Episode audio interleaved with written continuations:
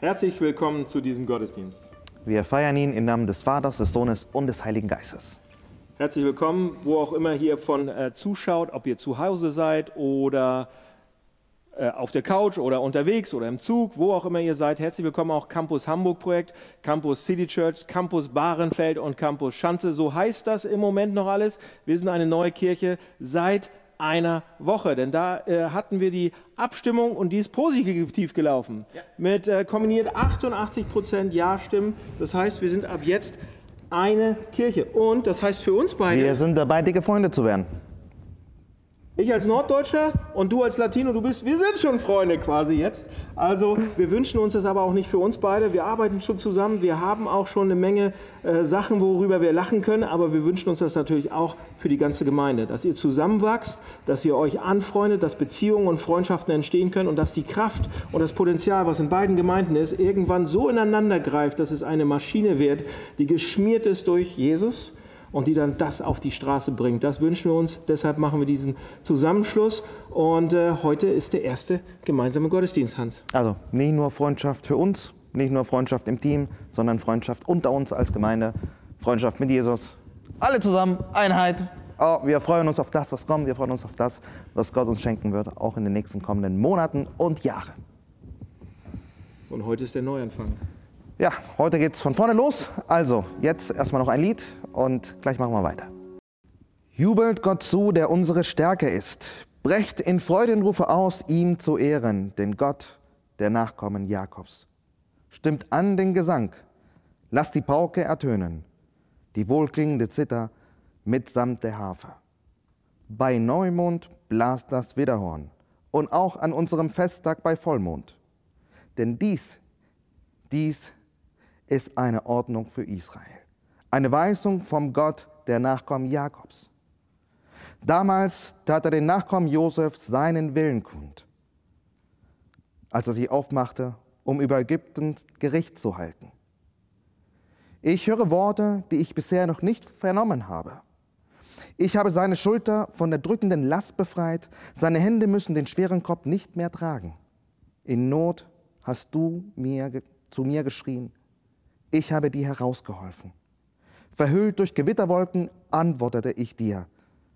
Und in Meriba, wo ich dir später Wasser gab, stellte, stellte ich dich auf die Probe. Höre nun, mein Volk, ich will dich ermahnen, Israel. Würdest du doch auf mich hören? Kein fremder Gott soll bei dir sein. Vor keinem Gott, den andere Völker verehren, sollst du dich niederwerfen. Ich allein bin der Herr, dein Gott, der dich aus Ägypten herausgeführt hat. Öffne deinen Mund weit, damit ich ihn mit Gutem füllen kann. Aber mein Volk hörte nicht auf meine Stimme. Israel hat mir nicht gehorcht. Da überließe ich sie den Folgen ihres Staatssinns. Sie lebten so, wie sie es selbst für richtig hielten. Ach, würde mein Volk doch auf mich hören, würde Israel doch auf meinen Wegen gehen. Wie schnell würde ich ihre Feinde in die Knie zwingen und meine strafende Hand erheben gegen alle die, die sie bedrängen. Ja, alle, die den Herrn hassen, alle, die den Herrn hassen, müssen ihm Ergebenheit zeigen und ihre Strafe würde ewig dauern. Israel aber würde er mit dem besten Weizen speisen und mit wildem Honig aus den Bergen sättigen. Ich liebe den Jahreswechsel, ich liebe die Sommerpause, denn nach dem Urlaub habe ich die Möglichkeit, Dinge von vorne zu beginnen, selbst neu anzufangen. Ich habe die Möglichkeit, mir neue Ziele zu stecken, Dinge anders anzugehen. Genau darum geht es heute, um einen Neuanfang. Das ist das Thema unserer Kirche, das ist das Thema, in der wir gerade stecken und das Thema, über den Daniel uns heute etwas erzählen wird.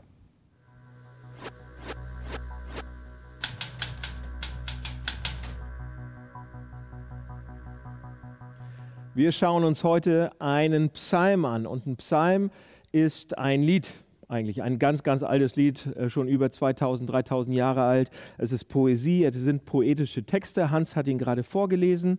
Es könnte auch ein Gedicht gewesen sein. Und dieser Psalm hier, den wir uns anschauen, Psalm 81, handelt von einem Neuanfang. Und wir als Kirche, wir sind gerade im Neuanfang. Hans und ich und alle anderen Angestellten und alle Ehrenamtlichen und alle Mitglieder und alle, die dazugehören und alle Partner.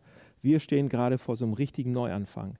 Und ähm, der Text, den ich dafür ausgesucht habe für heute, Psalm 81, gibt uns drei Aspekte eines, Neuanfang, eines Neuanfangs mit auf den Weg. Und zwar erstens, dass ein Neuanfang eine Wüste ist, aber es gibt einen Felsen in der Wüste und ähm, da gibt es noch einen Test für uns zu bestehen. Ja? Drei Sachen, Wüste, Felsen und ein Test. Und damit sind wir schon mittendrin und ich fange gleich an. Pass auf, dieser Psalm, erstens, dieser Psalm handelt von einem ganz bestimmten Ereignis. Ein Wüstenereignis könnte man sagen, oder besser gesagt, einem Ereignis nach dem Wüstenereignis, nämlich vom Laubhüttenfest. Das war ein ganz, ganz wichtiges jüdisches Fest damals. Vers 4 hat, hat Hans, wie gesagt, gerade vorgelesen. Da steht, am Neumond soll die Posaune geblasen werden und dann wieder am Vollmond. So, kurz, also 15 Tage liegen eigentlich nur dazwischen, weiß man. Und das, da kommt nur der siebte Monat in Frage. Und im hebräischen Kalender, was das war, ist eben dieses Laubhüttenfest wurde da gefeiert. Daher wissen wir das. Und dieses Fest wurde gefeiert, um die Wanderung aus Ägypten in die Wüste herein, sich daran zu erinnern. Ja? Die Wanderung, als das Volk Israel damals aus der Gefangenschaft, aus, wo das ganze, das, die gesamte Nation, alle Kinder und so weiter, einen Neuanfang gewagt haben, raus aus Ägypten und rein in, in, in, die, in die neue Staatengründung, rein in in die Wüste quasi auch, rein in eine Wanderung, rein in ein eigenes Leben, rein in Freiheit. Und wenn wir an Neuanfang denken, ich weiß nicht, woran ihr da denkt, aber wenn, wenn, wenn ich an Neuanfang denke, dann denke ich erstmal, das ist was Positives. Ja? Da ist irgendwie ähm, ein Stopp gewesen, aus welchen Gründen auch immer, und jetzt fange ich neu an. Ich finde Neuanfänge positiv. Ich freue mich drauf. Es geht los. Etwas hat sich irgendwie verändert und wir können neu anfangen. Das ist super. Und ich kenne auch unheimlich viele Bücher, ja, die von Coaches und Trainee, Trainers und allen möglichen Leuten mit, mit, mit richtig vielen Ratschlägen geschrieben worden sind. Und die sagen alle, Neuanfang ist super. Ja? Aber den meisten Menschen geht es anders. Also nicht so wie mir, sondern die meisten Menschen mögen nicht Veränderung sofort und dauernd. Und Neuanfänge sind auch eher schwierig und manchmal auch sehr, sehr, sehr schwer. Und wenn wir mal ganz ehrlich sind, dann sind Neuanfänge sogar auch sehr, sehr anstrengend, oft aufreibend, beängstigend. Also fast egal, worum es geht. Und eine Psychologin schreibt Folgendes dazu in einem Magazin über Psychologie. Da schreibt sie, egal, ob Sie sich nach dem Ende einer Beziehung wie im freien Fall fühlen, einen Wechsel im Job anstreben oder einen anderen Neuanfang wagen müssen. Wer etwas in seinem Leben grundsätzlich verändern möchte, braucht entsprechendes Handwerkszeug. Ein Neuanfang erfordert Kraft, Willensstärke und, noch viel schwieriger, ein Ziel, das es zu erreichen gibt. Also was wir lesen, was sie auch sagt, ist, ein Neuanfang ist immer, nicht immer einfach. Ein Neuanfang kann schwer sein und, sich, und kann sich schwer anfühlen, als, als wenn man in der Wüste ist. Ja? Und ich glaube, vielen von uns geht es auch gerade bei diesem Zusammenschluss der Kirchen immer noch so, dass wir uns fühlen wie in der Wüste. Gerade mit diesen ganzen Corona-Zeiten. Leute, das ist nicht leicht. Das ist, man, das ist lebenserschwerend. Man findet nicht gleich alles. Es ist, man muss sich irgendwie daran gewöhnen. Und, und, ähm, und dann noch dieser Zusammenschluss der beiden Kirchen. Und ich weiß, dass man in so verschiedene Phasen reingerutscht ist. Ich selber, aber wir als Gemeinderat, als Ältestenkreis, als Kirchenleitung sind wir auch durch verschiedene Phasen durchgegangen. Ja, von einer Phase, wo es erst um Ablehnung ging und sagt, ah, schaffen wir das nicht alleine, wollen wir das nicht alleine? ich will das eigentlich gar nicht, das ist uns viel zu schwierig und so weiter. Und dann kommt man in eine, in, in eine nächste Phase, wo es ums Verhandeln geht. Ah, können wir das nicht so machen oder vielleicht so oder vielleicht, ähm, also man, man möchte seine eigenen Gedanken, sein eigenes, was man noch an guten Sachen hat oder gute, gute Sachen haben will, da irgendwie rein verhandeln mit. Und dann kommt man in eine Phase, wo es um Wut geht. Ärger, Wut, ah, ich will das nicht verlieren. Oder ah, ähm, meine, meine schöne Kirche und das wird ganz anders alles und man wird fast ärgerlich, man wird fast richtig wütend und sagt, das kann doch nicht sein. Das kann doch nicht sein, dass das jetzt so in die Richtung geht. Das wollte ich nicht. Ich will nicht diese Veränderung. Und dann kommt man in die nächste Phase, Phase 4, in eine Phase von Traurigkeit. Und ich glaube, viele von uns sind da auch gerade drin, dass man merkt, oh meine Güte, ja, wir, wir können uns zwar freuen und wir haben ein Top-Ergebnis erzielt, ein gutes Ergebnis, aber ich bin auch traurig über das, was ich verliere. Ich weiß nicht, wie es weitergeht. Da, da sind Sachen, die fehlen, werden mir fehlen und hoffentlich sind das nicht so viele und ich werde traurig und ich weiß noch nicht genau und das, das bedingt sich einander. Und dann die fünfte Phase ist eine, kommt man in eine Phase, wo man es annimmt wo man damit, wo man anfängt damit zu rechnen, wo man anfängt damit zu leben, wo man anfängt das anzuerkennen und anzunehmen und zu sagen, ja, Schaka, wir können es schaffen, da ist so viel Kraft, so viel Potenzial in diesen Kirchen. Wenn wir das auf die Straße kriegen, meine Güte, was wird da passieren? Ja, aber all diese Phasen, Merkt ihr, die letzte ist nur die schöne so, aber die anderen sind alle Wüstenphasen. Und viele von uns stecken da drin. Und jede Veränderung, jeder Neuanfang geht so eine, mit so einer Wüstenphase los. Und der Psalm sagt das hier sehr, sehr klar und deutlich, wenn wir ihn nochmal lesen würden und nochmal. Der Neuanfang passiert in der Wüste. Ja, warum? Warum gehen die nicht gleich ins gelobte Land? Warum, warum ist nicht alles locker, leicht und easy gleich, wenn man neu anfängt? Warum wird dieser, dieser Neuanfang wie eine Wüste beschrieben? Leute, weil Neuanfänge so sind. Das habe ich versucht gerade klarzumachen. Und dieser Psalm ist sehr realistisch. Die Bibel ist sehr realistisch. Neuanfänge sind hart, nicht gewollt, nicht einfach. Sie sind oft wie eine Wüste. Und die Wüste ist per Definition ein Ort, der, wo Menschenleben nicht unterstützt wird. Ja, das sind Steine, Sand. Wart ihr schon mal in der Wüste? Man kann nicht genug anbauen, man, um, um dort zu leben. Man kann nicht genug pflanzen, um dort zu leben. Man kann nicht genug jagen, man kann nicht genug sammeln, um dort zu leben. Es ist einfach für menschliches Leben destruktiv, entgegengesetzt.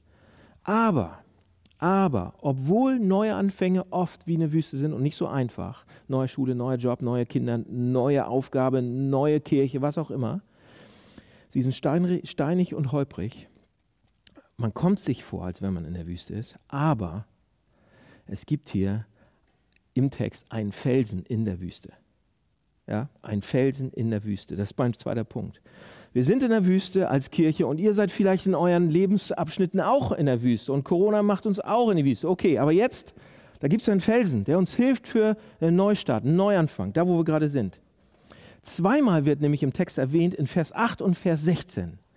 Was passierte mit diesem Felsen? Was hat es mit diesem Felsen auf sich? Zweimal, Gott bewahrte nämlich sein Volk auf dem Weg durch die Wüste, durch diese harte Zeit, auf wunderbare Weise vorm Verdursten.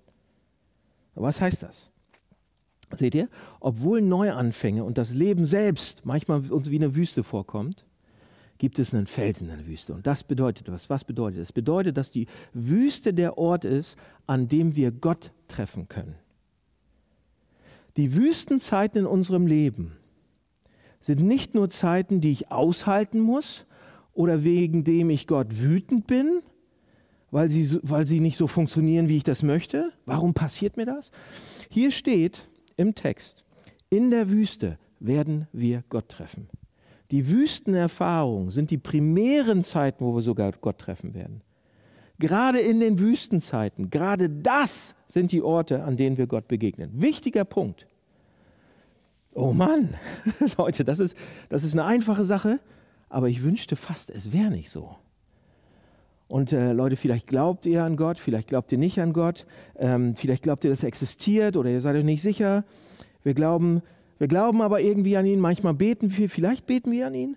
Doch, was hier steht, wir werden Gott nur als unseren Felsen, als unseren Zufluchtsort so finden, wenn wir Wüstenerfahrungen machen und wenn wir in der Wüste zu diesem Felsen rennen wie jemand, der in der Wüste ist und zu einem Felsen rennt, weil er da Schatten bekommt oder weil er da das Tauwasser morgens irgendwie noch findet, weil er, weil er was sich im Felsen gesammelt hat.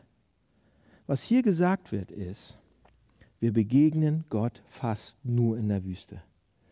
Gott begegnet uns gerade in den schwierigen Zeiten, gerade in den oh, Neuanfängen und so. Nur in der Wüste werden wir ihm wirklich, wirklich tief begegnen. Und jetzt kommt eine Überraschung. Pass auf, jetzt kommt eine Überraschung im Text. Was Gott uns hier in den schwierigen Zeiten gibt, ist nicht nur Kraft, um da durchzukommen, sondern mehr als wir erwarten. Mehr als wir erwarten. Als ja, Schatten, Wärme, Wärme, Wasserpfützen, alles Mögliche, ähm, Schutz, sondern was er uns gibt, ist, er gibt uns Honig. Honig, warum? Seht ihr, das ist die, die Art und Weise Gottes zu sagen, aus diesen aussichtslosen Situationen, aus den schweren Situationen, aus den traurigen Situationen, aus den Neuanfängen, kann ich etwas Gutes hervorbringen. Aus der Wüste heraus will Gott uns zu etwas Besserem, etwas Schönerem, etwas Liebevollerem, etwas Sanftmutigerem, etwas Mutigerem, etwas Fröhlicherem machen als vorher. Das bedeutet, dass er in diesen Phasen von Resignation und Ermüdung und Trauer, dass er sie nutzen möchte, um uns zu verändern. Lasst diese Chancen nicht an euch vorübergehen. Ja, in der Wüste, um uns mehr zu verändern, als, als sonst möglich wäre. Damit wir eben immer mehr werden wie Jesus Christus. Und damit dann andere noch mehr den Honig schmecken können. Seht ihr, hier, hier kommen ein paar Beispiele, warum ich das so sage. In diesem Zusammenschluss, in den Verhandlungen, anderthalb Jahre haben wir geredet und verhandelt. Das ist ein bisschen mehr als der Durchschnittswert, den man so braucht für Zusammenschlüsse. Aber der, der, wir als Kirchenleitung kamen in dieser Zeit an einen Punkt, wo wir resigniert waren, wo wir keinen Bock mehr hatten, wo wir, wo wir wirklich wütend waren, wo wir auf den ganzen Prozess, wo wir traurig waren, wo wir fertig waren. Und wir waren in der Wüste, haben wir uns gefühlt. Und wisst, was dann passiert ist?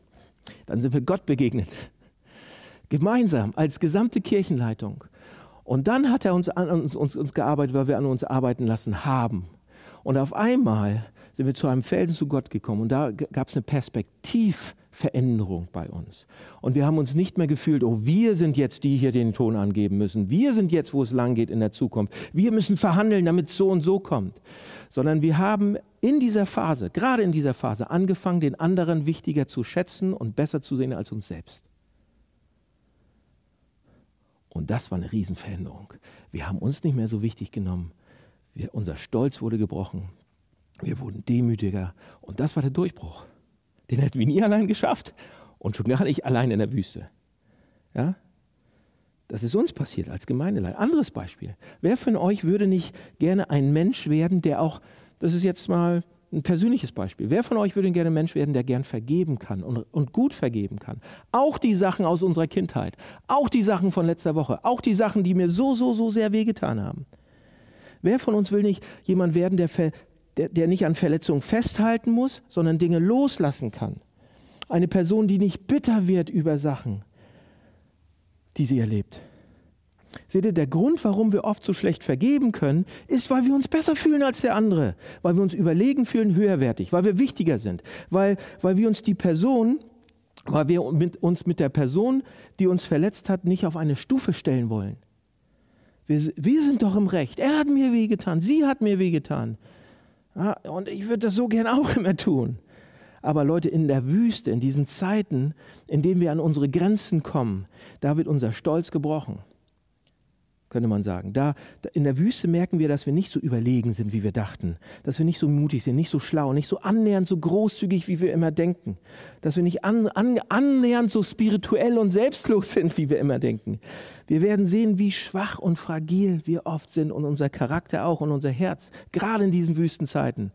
Ja, es demütigt uns, es bringt uns dahin, wo wir hin müssen. Ja, und diese schreckliche Demut, ey, das, Das bringt uns dahin, dass wir selbst demütig werden, dass wir sehen, wo wir eigentlich stehen. Und das hilft uns dabei, den anderen mit anderen Augen zu sehen und hilft uns dabei, leichter zu vergeben. Honig aus dem Felsen. Gott wird uns zu etwas Süßerem machen. Oder jemand anders. Ey Leute, wir lernen doch fast ausschließlich nur leidenschaftlich zu beten in der Wüste, oder? Wie wir mit Gott reden, wie wir danken, wie wir bitten, wie wir, wie wir bekennen, wie wir anbeten. Wo lernen wir sonst so richtig, wirklich Gott zu treffen? Und wann spüren wir am meisten seine Gegenwart? Eben in den Zeiten, wo uns das Wasser am meisten bis zum Hals steht. Und wir nichts mehr wissen, als uns an Gott zu wenden. Ist es nicht so? Fast immer, fast immer. Nicht immer, aber fast immer beginnt diese Reise in der Wüste.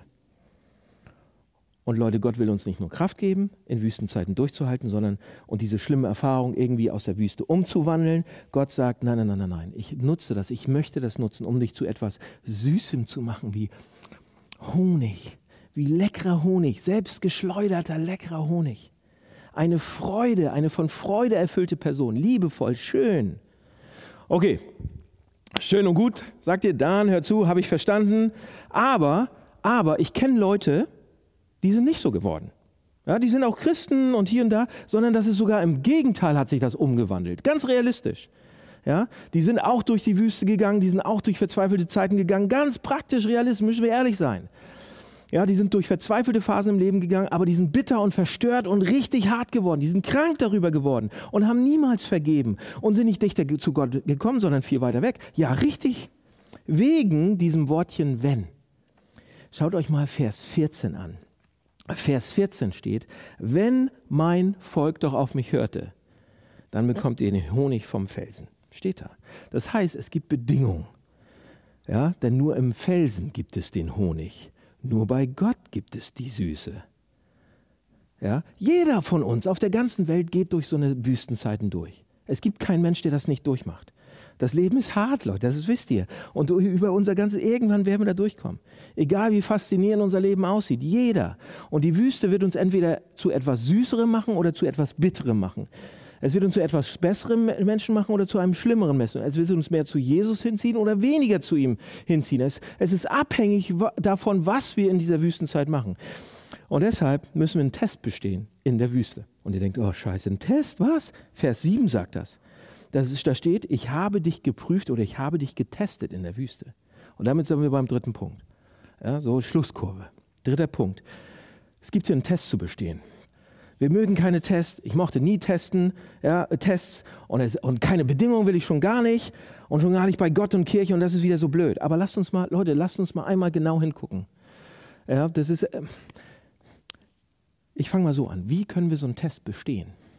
Da ist ein Test, ja, aber wie können wir den bestehen? Was hat das mit dem Test auf sich? Wir können sicher sein, wie können wir sicher sein, dass wenn wir zu dem Felsen laufen und dahin gehen, dass wir dann auch wirklich süß werden, dass wir dann auch wirklich den Honig bekommen? Und hier sind drei Sachen aus dem Text, die uns helfen dabei, den Test zu bestehen.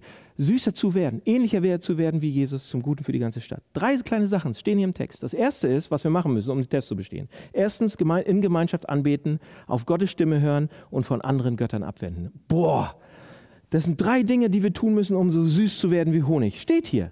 Also erstens, da steht, in Gemeinschaft anbeten. Seht ihr in den Versen 2 bis 4 stehen die Aufforderungen, Gott zu loben. Das Laubhüttenfest ja, sollte jedes Jahr zu einer bestimmten Zeit gefeiert werden. Und zwar von der ganzen Gemeinschaft, vom ganzen Volk, all die ganze Familie, die ganze Gemeinde. Starkes Getränk, Wein, alles Mögliche, Steaks.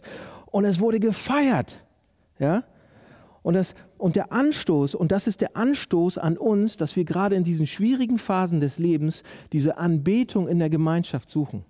Dass wir nicht alleine bleiben, sondern die, seht ihr, die meisten Leute von uns, wenn wir gerade in diesen Wüstenphasen sind, gerade wenn es Neuanfang, wenn es schwierige Phasen gibt, dass wir nicht in die Gemeinschaft gehen, dass wir nicht in Gottesdienste gehen, dass wir nicht andere suchen, sondern dass wir irgendwie versuchen, selbst klarzumachen und, und Hilfe zu, anzufragen, ist echt schwer. So. Ja, ich habe dann keine Lust, zu diesen fröhlichen Leuten zu gehen. Mir geht schlecht. Meine Güte. übrigens, übrigens, aber Musik ist so wichtig. Musik ist so wichtig. Es gibt nichts anderes, was unser Herz langsam, sanft und behutsam dazu bringen kann, zu Gott zu beten und die Dinge, die er ge getan hat, uns daran zu erinnern, als mit Musik. Also in Gemeinschaft beten und anbeten, Musik machen. Das ist der erste Punkt. Ja? So werden wir süß. Zweitens, auf Gottes Stimme hören. Hier in Vers 9 steht, Israel, wolltest du mich nicht hören? In Vers 12 steht, dass Gott seinen Menschen etwas sagen wollte, aber sie haben ihm zugehört. Und in Vers 14 steht, wenn doch mein Volk auf mich hörte. Also Gott hat etwas zu sagen, Gott will etwas sagen. Also sollten wir ihm doch die Möglichkeit geben, dass wir irgendwie das hören. Dass er das tun kann, uns was sagen können. In seinen, in, in, wie machen wir das? In seinem Wort lesen, in der Bibel lesen, darüber nachdenken, uns die Wahrheit zusprechen ja, anwenden, was das mit meinem Leben zu tun hat. Gott darin begegnen, Gott wirken lassen. Und das ist nicht unbedingt, damit ist nicht Gehorsam unbedingt gemeint, nicht in erster Linie zumindest, dass wir ihm gehorchen, natürlich auch, aber in erster Linie erstmal auf seine Stimme hören. Hören. Und drittens, Gott sein lassen, Gott Gott sein lassen. Also nichts an seine Stelle setzen. Vers 10 steht da, für dich gibt es keinen anderen Gott, du sollst keiner fremden Götter anbeten. Keinen fremden Gott anbeten. Und das hört sich erstmal komisch an. Was meint das? Ja, hier steht eigentlich die Aufforderung, dass wir aufpassen sollten, dass wir nichts an Gottes Stelle setzen. Und gerade in Zeiten, wenn es Schmerz ist oder Neuanfang oder oh, ich bin so traurig, ich, es ist schwer, ich gebe Dinge auf, ja, dann gibt es doch Dinge immer wieder, um die wir sehr, sehr, sehr, sehr stark trauern. Dinge, die uns genommen werden, Beziehungen, die zerbrechen, Dinge, die schmerzen. Und darüber zu trauern ist wichtig und gut und auch heilsam. Doch diese Dinge haben auch immer das Potenzial, dass sie wichtiger werden, als sie eigentlich sind, oder?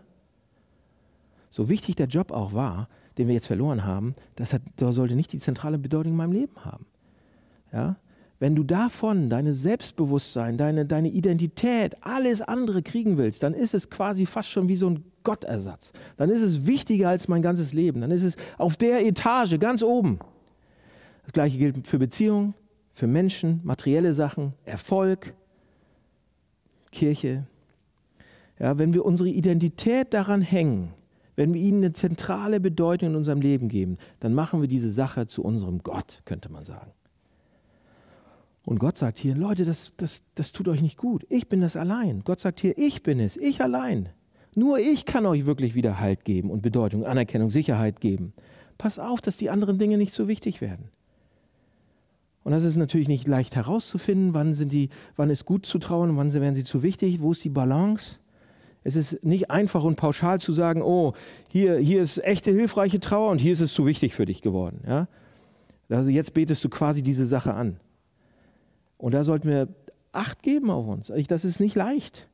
Aber wo wir bemerken, dass, dass eine Sache Gottes Stelle einnimmt, Gottes Platz eingenommen hat, Leute, da ist Gott, steht doch dann mit offenen Armen da und sagt, ich vergebe gern, komm zurück zu mir, sofort. Ja, und ich drehe um, ich kehre um und laufe zu ihm. Okay, also, diese drei Disziplinen, dann werden wir süß wie Honig. Ja? Gott anbeten, auf ihn hören und ihn Gott sein lassen. Das sind die drei Sachen. Die müssen wir lernen, die müssen wir machen. Viel Spaß dabei, macht sie ordentlich und ihr werdet süß wie Honig. Ja? Das ist, was der Text uns hier sagt. Und einige von euch sagen jetzt, okay Daniel, habe ich verstanden. Wenn wir in der Wüste sind, ja, das Leben ist eine Wüste, es gibt Felsen in der Wüste, aus dem Felsen kommt Honig. Und wenn wir den Test bestehen, diese drei Sachen machen, dann werden wir ein, dann werden wir wachsen in unserem Charakter, dann werden wir besser, süßer, freudiger, schöner. Aber ich habe jetzt ein Problem. Ich habe ein Problem. Und damit bin ich in der End Endphase, wirklich, das ist der Predigt. Ich habe ein Problem. Ich habe ein großes Problem. Lasst uns mal wirklich ganz, ganz ehrlich sein. Denn ich habe auch ein Problem und ihr auch. Wenn wir ganz ehrlich sind, dann sagen wir, ich bestehe diesen Test nicht. Ich verstehe die Wüste. Ich verstehe, dass diese Dinge wichtig sind und Gott sie uns an die Hand geben will, damit wir vorankommen und besser werden. Aber ich bestehe sie nicht. Ich bestehe diesen Test nicht. Ich falle immer durch. Ich schaffe das nicht mal einen Tag. Ich stelle Gott nicht an die erste Stelle oft. Ich höre ihm auch nicht zu oft genug. Ich falle durch. So, und dass ich immer singe oder dass ich bete für ihn oder dass ich ihn bewundere, da, ich, ich schätze mal für mich, also wenn ich den Test nicht bestehe, wie soll ich das denn kriegen? Wie, wie soll ich den Neuanfang schaffen, ohne bitter zu werden? Ich fall durch. Oder gibt es da Hoffnung für mich? Doch, gibt's. Doch, gibt's. Und ihr fragt jetzt, wie, Dan? Wie kriegen wir Hoffnung? Wie? Pass auf, das Leben ist eine Wüste. In der Wüste gibt es einen Felsen. Aus diesem Felsen kommt Honig weil für uns Jesus Christus der Felsen ist. Seht ihr, Jesus Christus, am Anfang seiner Wirkungszeit, ganz am Anfang, wurde er in die Wüste geschickt, um dort 40 Tage lang getestet zu werden. Getestet, geprüft, getestet. Er musste denselben Test bestehen, der hier die, der in Israel bestanden werden musste. Und er bestand. Er hat bestanden. Er tat alles, was im Psalm 81 gefordert worden ist. Er bestand den Test perfekt. Sehr gut mit Sternchen. Und ihr sagt, okay, danke, dass du das erzählst, aber deshalb fühle ich mich überhaupt nicht besser. Große Klasse, dass er das geschafft hat. Ich fühle mich jetzt noch schlechter. Ja, das ist Jesus. Ich bin doch nicht Jesus. Jesus, er bestand. Wie kann ich bestehen? Ich kann nicht bestehen. Was gibt es da für mich für eine Hoffnung? Die Hoffnung ist, in einem Satz gesagt, dass Jesus Christus nicht nur unser Beispiel ist, sondern unser Stellvertreter. Dass er nicht nur als Beispiel diesen Test bestanden hat und wir sollen ihm nacheifern, sondern er hat den Test für uns bestanden als unser Stellvertreter an meiner Stelle. Wie kann das sein?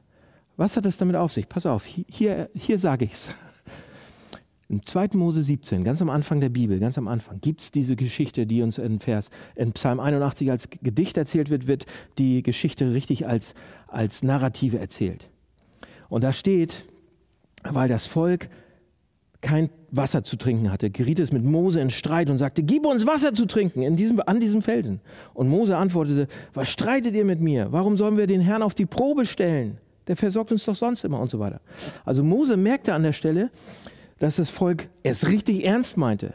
Und er ging dann zu Gott und er sagte, er schrie zu Gott, es fehlt nur wenig und sie steinigen mich. Also das ist eine ernste Sache. Das Volk meint es, das Volk meint es ernst. Es klagt Gott da an und sagt, Gott, du versorgst uns nicht. Das Volk sagt sogar, dass sie lieber zurück in die Gefangenschaft wollen, zu, na, zurück ohne Gott sein wollen, nach Ägypten rein wollen. Und Mose befürchtet an der Stelle Schlimmes. Ja, die Leute fielen durch den Test. Die fielen nicht durch, durch den Test, die sind von der ganzen Schule geflogen, sozusagen an der Stelle. Uns geht so schlecht, wir haben Durst, wir wollen nichts mehr mit Gott zu tun haben. Er ist schuld an der ganzen Sache. So, wie um alles in der Welt würde Gott jetzt reagieren gegenüber dieser Rebellion eigentlich? Und dann kommt Gott und sagt, Mose, er sagt, nimm den Stab in die Hand, mit dem du den Nil geschlagen hast und geh dort rüber an den Felsen. Und Mose, ach du meine Güte. Okay, jetzt wird's ernst für das Volk. Das war die Bestätigung für Mose. Der Stab, das war kein Spazierstock, das war ein Symbol für Gottes Gerechtigkeit, für Gottes Heiligkeit, für Gott, dass Gott es ernst meint auch. Das hatte die Ägypter gegrillt, dieser Stab, ja, den, Blut, äh, den Nil blutig gemacht. Das, das steckte alles in diesem Stab als Symbol drin. Und jetzt sollte er zu dem Felsen gehen. Huh. Ja, was würde jetzt passieren? Was würde jetzt, jetzt würde das Volk erleben, was passiert, wenn man diesen Test nicht bestanden hat. Aber dann ist etwas Erstaunliches passiert, nämlich Gott sagt zu Mose, auf dem Felsen werde ich dir vor dir stehen, dann schlag an den Felsen, es wird Wasser herauskommen und das Volk kann trinken. Mose war schockiert. Warum? Das Volk hatte den Test nicht bestanden. Es wollte nichts mit Gott zu tun haben. Sie sind durch die Wüste gegangen, aber sie haben gesagt, ey, wir wollen das alles nicht, wir wollen zurück. Sie sind viel bitterer geworden, schlechter geworden und sie haben trotzdem Wasser bekommen. Trotzdem. Sie bekamen etwas, was sie absolut nicht verdient hatten. Wie kann das sein? Paulus sagt das in 1. Korinther 10, Vers 4. Da steht nämlich, Leute, das ist so spannend, die ganze Bibel ist, ist voll davon. Da steht nämlich, unsere Väter zogen durch das Meer und sie tranken aus dem lebensspendenden Felsen, der mit ihnen zog. Und dieser Felsen war Christus. Christus. Was meint er damit? Eben weil Jesus nicht nur unser Beispiel war, sondern unser Stellvertreter. Wir haben den Test nicht bestanden, aber Jesus bestand ihn. Und am Kreuz, als Jesus starb, da fand diese Stellvertretung, dieser geheimnisvolle Austausch statt. Er starb an unserer Stelle. Und dann am Kreuz erlebte Jesus, dass der Stab auf ihn herabkam. Dieser Stab der Gerechtigkeit, den Mose an den Felsen schlug, traf Jesus. So wurde er zu unserem Felsen, für uns. In dem Augenblick, in dem du sagst, Vater im Himmel, nimm mich an, nicht wegen dem, was ich vorzuweisen habe, nicht wegen meinem Test und wegen alles, sondern wegen dem, was Jesus getan hat. In dem Augenblick sieht Gott dich an, als hättest du den Test bestanden, komplett, vollständig, 120 Prozent. Und er sieht Jesus an, als wenn Jesus den nicht bestanden hätte. So was bedeutet das? Wenn du das siehst, wenn du das, wenn das reinsinkt nach und nach, dann fängst du an, dich darüber zu wundern. Und denkst, das kann doch nicht wahr sein. Kann das wahr sein? Ich versage hier und wenn ich an Jesus glaube, dann stehe ich vor Gott da, als wenn ich das gemacht hätte, was Jesus gemacht hat? Äh? Und ich fange mich an zu wundern und denke, und Jesus kriegt das ab, was ich eigentlich verbockt habe? Das ist der Kern des Christentums, das ist das Evangelium. Es ist doch zu gut, um wahr zu sein. Ich fange mich an zu wundern drüber und ich fange an, wenn ich anfange, das als, als wahr für mich zu sehen, fange ich an, das zu bewundern. Und schließlich, wenn ich das bewundere, fange ich an, das anzubeten und sage, das ist so krass, Jesus. Ja, du machst den ersten Punkt. Du kommst vom Wundern, vom Wundern kommst du zum Anbeten. Und dann, und wenn er das macht für mich, und du denkst, wenn er das macht für mich, vielleicht hat er auch noch andere gute Sachen für mich. Und vielleicht fange ich an, auf die zu hören hören. Anbeten, hören. Und wenn ich sehe, was er für mich gemacht hat und wie ich in seinem Leben an der ersten Stelle stehe, ich, er stellt mich sogar vor sich selbst, er gibt sein Leben. Vielleicht wird sich da einiges auch bei mir verschieben und ich komme dahin, dass ich wenigstens auch will, dass auch nur will, dass er an der ersten Stelle bei mir steht. Seht ihr, wenn wir Jesus sehen und sehen, dass er den Test gemacht hat, vielleicht kommen wir dahin auch, dass wir den auch leichter bestehen können. Er hat ihn für uns schon bestanden, aber als Motivation davon, dass wir ihn auch bestehen. Warum? Weil Jesus den Stab abgekriegt hat. Deshalb habe ich keine Angst mehr in der Wüste. Deshalb habe ich keine Angst mehr vor Neuanfang. Deshalb habe ich keine Angst vor diesem Zusammenschluss und dass das klappen wird. Ich habe keine Angst vor schwierigen Zeiten im Leben, auch wenn sie schmerzhaft sind und die werden kommen. Ich habe keine Angst vor Neuanfängen. Gott wird uns da durchleiten